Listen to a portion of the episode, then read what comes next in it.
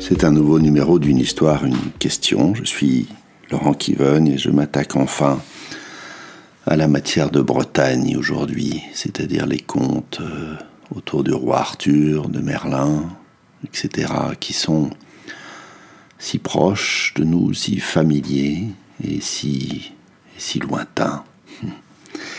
Et je vais parler aujourd'hui de la naissance de Merlin, qui commence par un entretien entre les diables, le diable, les diables, c'est pas bien, mais euh, qui sont évidemment fâchés de s'être fait battre à plat de couture par Jésus-Christ, le Seigneur, et qui décide de d'amener sur terre un antéchrist, quelqu'un qui pourra lutter contre la puissance de Dieu.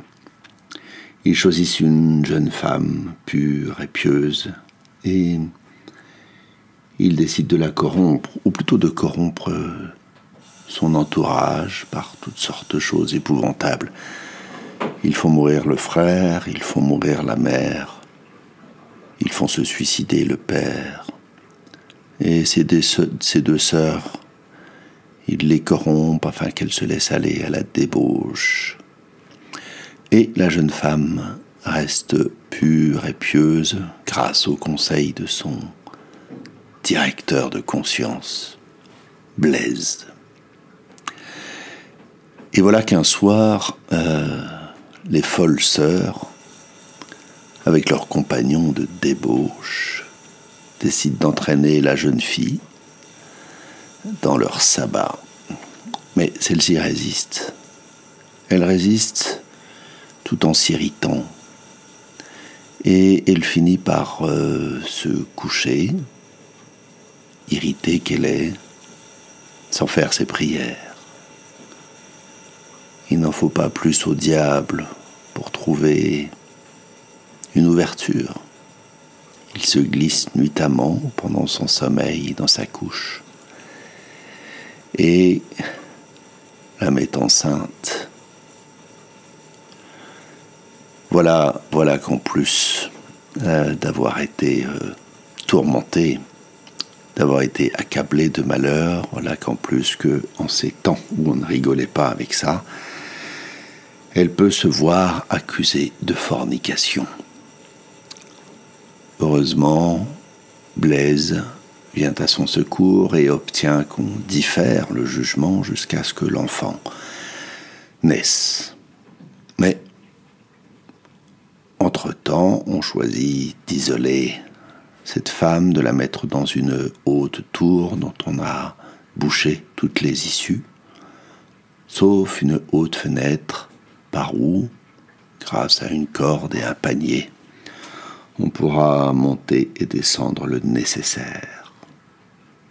Les mois passent et la jeune femme, entourée de quelques servantes qui vont pouvoir l'aider au moment de l'accouchement, attend son heure.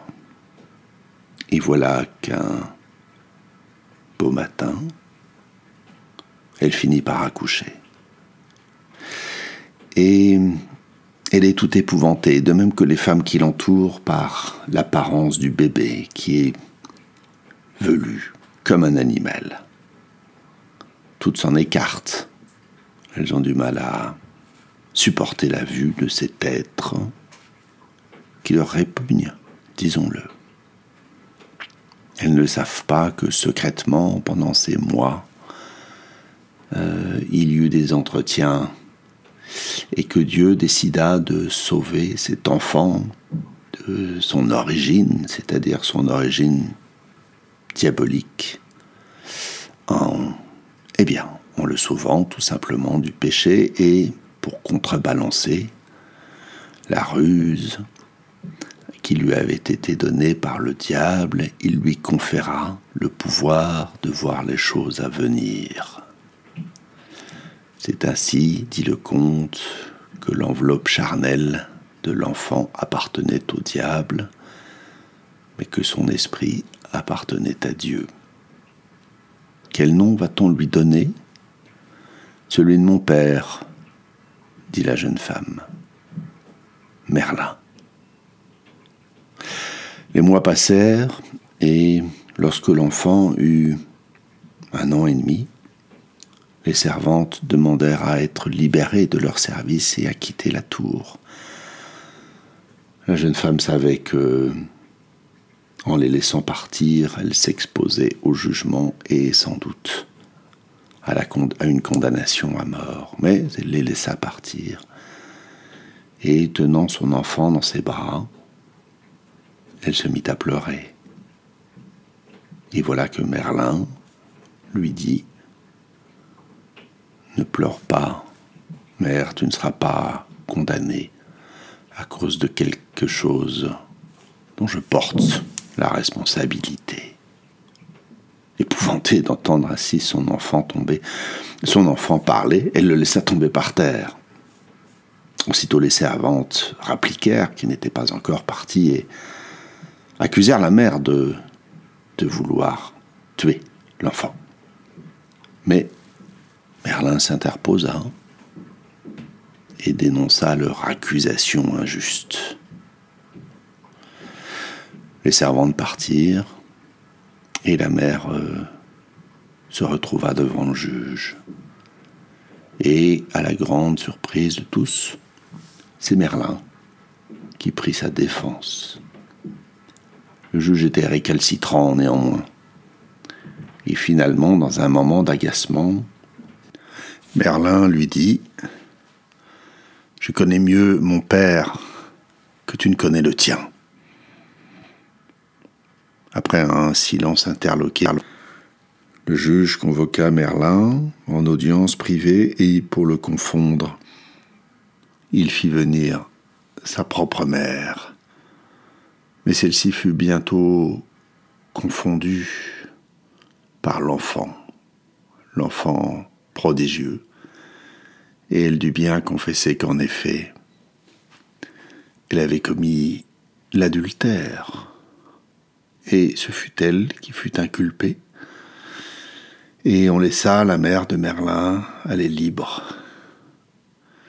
Et on alla acquérir cet homme, pareillement adultère, ce prêtre, paraît-il, qui, tout effrayé d'être découvert, s'enfuit et, perdant la tête, ouvrit dans son esprit une porte au diable qui le fit se jeter à l'eau. Et c'est pourquoi l'on dit que lorsqu'on est égaré, il ne faut pas rester sans compagnie, de peur de s'exposer aux malices du malin. Et c'est ainsi que Merlin, sauva sa propre mère et qu'il s'en alla avec elle et le sage Blaise, qui, ayant assisté à toutes ces aventures, commença de raconter l'histoire de Merlin. Voilà, c'est la fin de cette histoire. Qu'en pensez-vous? Mettez sur pause et demandez-vous la question qui vous vient.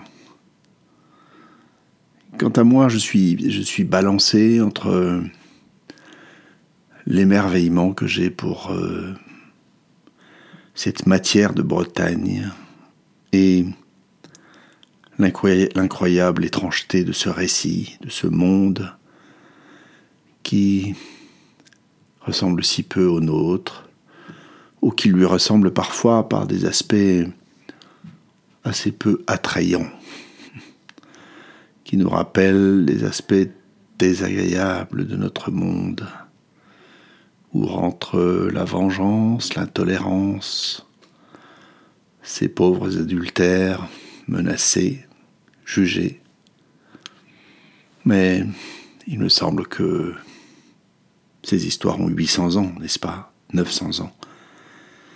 Et qu'on peut bien laisser tout ça rendre à cette époque tout cela et se dire, tiens, Qu'est-ce que ça me dit de nouveau à moi qui écoute aujourd'hui? Et ce qui me vient aujourd'hui dans ce combat euh, du bien contre le mal, le bien et le mal qui sont rassemblés dans une même créature, ce Merlin, cet enfant, tout velu.